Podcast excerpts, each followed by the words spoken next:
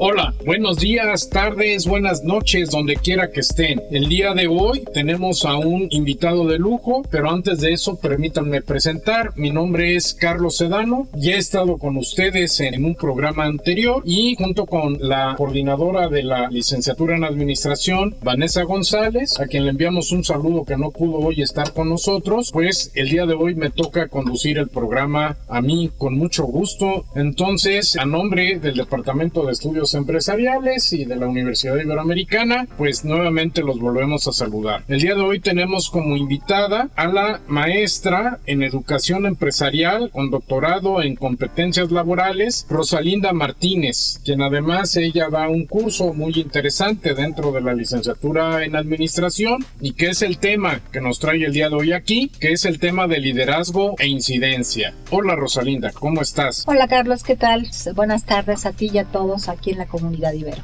Muy bien, perfecto. Pues vamos a comenzar a ver, Rosalinda, si nos puedes decir qué es esto de la incidencia, qué entendemos por incidencia, porque como que es una palabra que no, digamos que no se usa a diario, ¿verdad? Así no es. es como decir vamos a comer tacos, no. Es como que tiene mucho más profundidad y es importante. Entonces, si nos puedes comentar qué es la incidencia. Sí, sí, claro. Efectivamente, esta palabra es una palabra que deberíamos nosotros no solamente usar, sino practicar. Pero bueno, para ser un poquito más concreta, ¿qué es la incidencia? Bueno, la incidencia es esta influencia que producen las personas y el efecto que produce en otras personas. La incidencia es también un como ejercicio democrático que llevamos a cabo algunas personas que influencian directamente a otras. La idea pues es que esta influencia sea desde un punto de vista positivo y adecuado para que cambie la mente, eh, las mentes de las personas y entren a un estado de bienestar haciendo lo que tienen que hacer. Perfecto, muy bien. En el programa que tenemos nuevo de la licenciatura en administración, que se llama el Plan Manresa, pues es una materia obligatoria, precisamente esta materia de liderazgo e incidencia. Pero, ¿por qué impartir esta materia cuando hablamos normalmente de administración? Pues como que pensamos en negocios, pensamos en cosas de ventas o de financieras, pero ¿por qué será importante el tener una materia de incidencia? Muy importante, Carlos, muy, muy importante. Y te voy a decir más o menos cuál es aquí, más que el por qué, el para qué. Porque el para qué tiene que ver mucho con el propósito de lo que hacemos. Y el propósito tiene que ver con la misión. Y la misión viene encaminada también con el beneficio que tenemos que hacer con otros. El hecho de poder generar esta materia en la carrera es fundamental porque toca de alguna manera las conciencias de los alumnos. Y la idea es justamente que concienticemos y que influencemos a la gente a que haga cambios positivos a nivel grupo o inclusive a nivel personal, por supuesto, pero que no solamente nos quedemos en esta parte profesional en la que la Ibero definitivamente tiene un enorme potencial para poder hacer mejores profesionistas, pero parte justamente de la misión de la universidad no es solamente hacer a los mejores profesionistas, sino es también hacer mejores personas. Y parte de esta materia, provocar esos cambios y tocar a las personas porque hay grupos vulnerables que no están en nuestro alcance de alguna manera, porque muchas veces vivimos en una burbuja o vivimos en un estatus que no nos permite darnos cuenta más que en las noticias o en el periódico o en redes sociales de cómo están las cosas, pero pocas veces tenemos la oportunidad de vivirlas y de practicarlas. O sea, es un curso que no solamente es teórico, Así quiero es. entender, sino que se combina con la práctica en la vida real. Así es. La idea fundamental aquí es que salgamos con un proyecto claro para un grupo de personas que están en estado vulnerable. Y aquí podemos encontrar diferentes grupos, ¿eh? o sea, desde gente con estado de pobreza, diversidad, todo lo que tenga que ver con discapacidad, trata de personas, inclusive hasta esclavismo. Todas estos, digamos, minorías que algunas veces se convierten hasta en mayorías, pero que no nos damos cuenta si no es que estamos nosotros directamente relacionados con ellos. Y la idea aquí pues es incidir, influenciar, practicarlo, hacerlo para que de alguna manera, además de concientizarlo y saber que no solamente estamos en nuestro estado natural de vida, sino que hay otros grupos que también influyen en nuestra vida directamente, ¿no? Y que tenemos la responsabilidad de tener que estar con ellos, acompañarlos y apoyarlos en todo lo que se necesite. Y la práctica de la materia, que no es solamente, supongo yo, llegar y ve a ver esta comunidad o ve a ver este problema, sino que dentro de la materia, pues supongo yo que se les da algo teórico o algo así como qué temas se les dan normalmente o, o cómo se le refuerza al alumno la importancia de pues de salir a la calle y tratar de resolver un problema. Claro. Mira, aquí hay como dos aristas. Una sería la parte teórica, que es justamente hablar de estos temas que tengan que ver la vulnerabilidad de otros. Que inclusive, te voy a decir, hay ocasiones que hasta nosotros mismos estamos en esos grupos y que muchas veces no nos damos cuenta. Por darte un ejemplo, el padre de familia de uno de ellos está desempleado, ¿no? Y tiene a lo mejor seis meses, un año de no conseguir trabajo. Y entonces no solamente le afecta a él a nivel emocional, sino y financiero, por supuesto, a nivel familiar, sino también a la familia entera, ¿no? Y hay familias que rompen relaciones por cuestiones financieras porque no encuentran trabajo y todo esto. Entonces, desde ahí, desde esos puntos tan sensibles como otros que también tienen que primero verse desde un punto de vista teórico, hablar de ellos y para ello, bueno, pues nos, nos valemos de lecturas, de videos, de documentales. Hoy, por ejemplo, que está muy presente el tema de la migración, es uno de los temas que también estamos tratando, entender un poco más allá de lo que nos dicen las noticias, saber exactamente qué pasa por la mente en un migrante que deja todo, que quema todas las arcas en su país y que no tiene nada que perder y llega. Por ejemplo, son ese tipo de problemáticas, pero todo es a nivel teórico. Y después, la segunda parte del curso tiene que ver con generar un proyecto.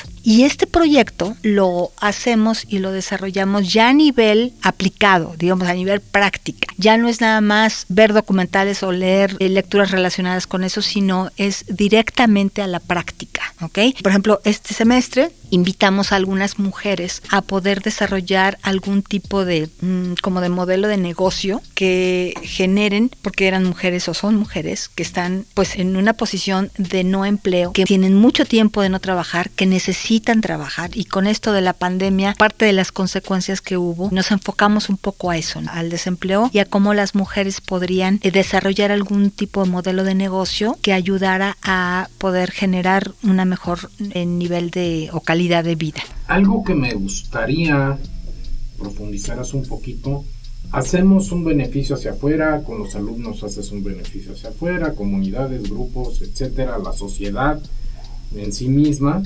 pero yo creo que un hecho muy importante es la transformación que puede haber nuestros alumnos, los alumnos que están estudiando la licenciatura, que están estudiando el Ibero. ¿Qué cambios has visto en los alumnos que han tomado esta materia? ¿Has logrado apreciar algo? ¿Quedan igualitos que como estaban y nada más el beneficio es hacia el exterior?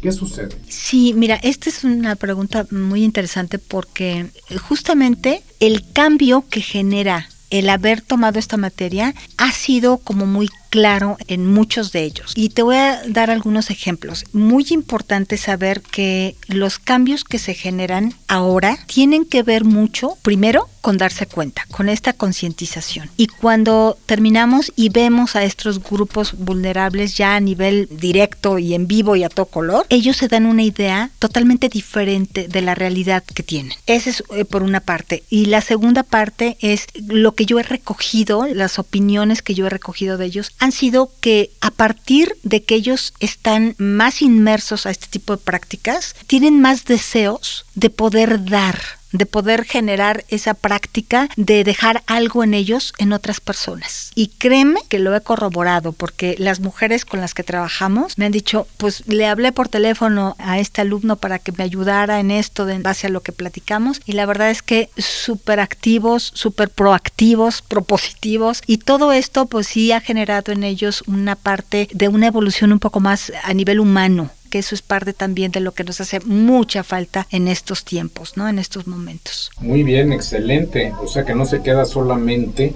encerrado en un servicio hacia afuera, sino que realmente el alumno también aprende y le da una visión diferente pues de su momento, ¿no? Del, del, momento que está viviendo dentro de la sociedad. ¿Cuál consideras que es el futuro de la incidencia? ¿Habrá futuro? ¿Crees que esto se puede acrecentar o que se va a quedar y se va a ver limitado? No es precisamente una, no debe de ser una moda, porque este tema de la incidencia tiene mucho que ver con el presente, porque lo que sembremos hoy es justamente lo que va a repetirse el día de mañana. Y más que preocuparnos por el futuro, tendríamos que ocuparnos por el presente y hacer que de todas maneras todo lo que hagamos para ayudar a otros finalmente va a retornarse en nosotros mismos. Entonces, ¿qué viene?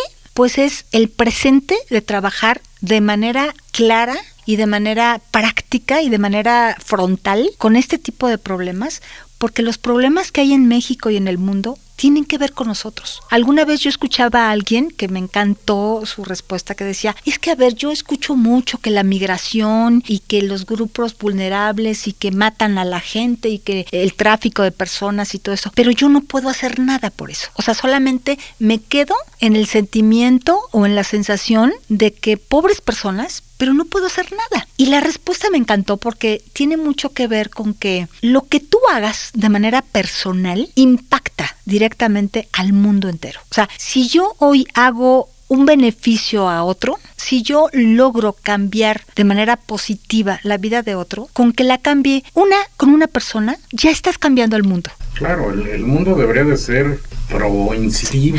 Porque lo que te pasa a ti me pasa a mí. Y lo vemos cuando alguien de la familia está enfermo, ¿no? O sea, hay una enfermedad en casa y te pega a ti de manera emocional, directamente. Cuando despiden al papá o a la mamá del trabajo, te pega a ti como hijo, le pega a la esposa, al esposo, y así estamos. Entonces, la idea aquí es de verdad crear, no esperar un mundo ideal si no hacemos nada. O sea, lo importante aquí es practicar, aplicar. Lo importante aquí es, además de tener la conciencia, no solamente que se quede ahí, que se abra, que se extienda y que se dé. O sea, no voy a poder irme a Siria ahorita, ¿verdad? A arreglar los problemas de Siria, aunque eso me haga sentir mal. Pero sí puedo hacer cosas aquí, en mi territorio, en mi familia, en mi comunidad, en mi escuela, en mi trabajo. Y eso va a crear un cambio definitivo en la vida de la gente.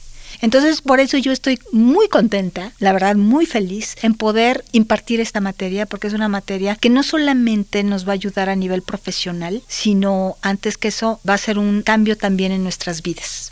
¿De acuerdo? Pues definitivamente este tema es el tema. Y realmente todos, en todas las carreras, en todas las universidades, diría yo, que bueno que suceda en Libero, pero que se da en todas las universidades, es importante para la sociedad. Rosalinda, pues el tiempo se ha agotado y queremos darte las gracias a nuestro público. Le queremos decir que Rosalinda Martínez, una expositora de lujo, ha estado hoy con nosotros y se despide de ustedes Carlos Sedano.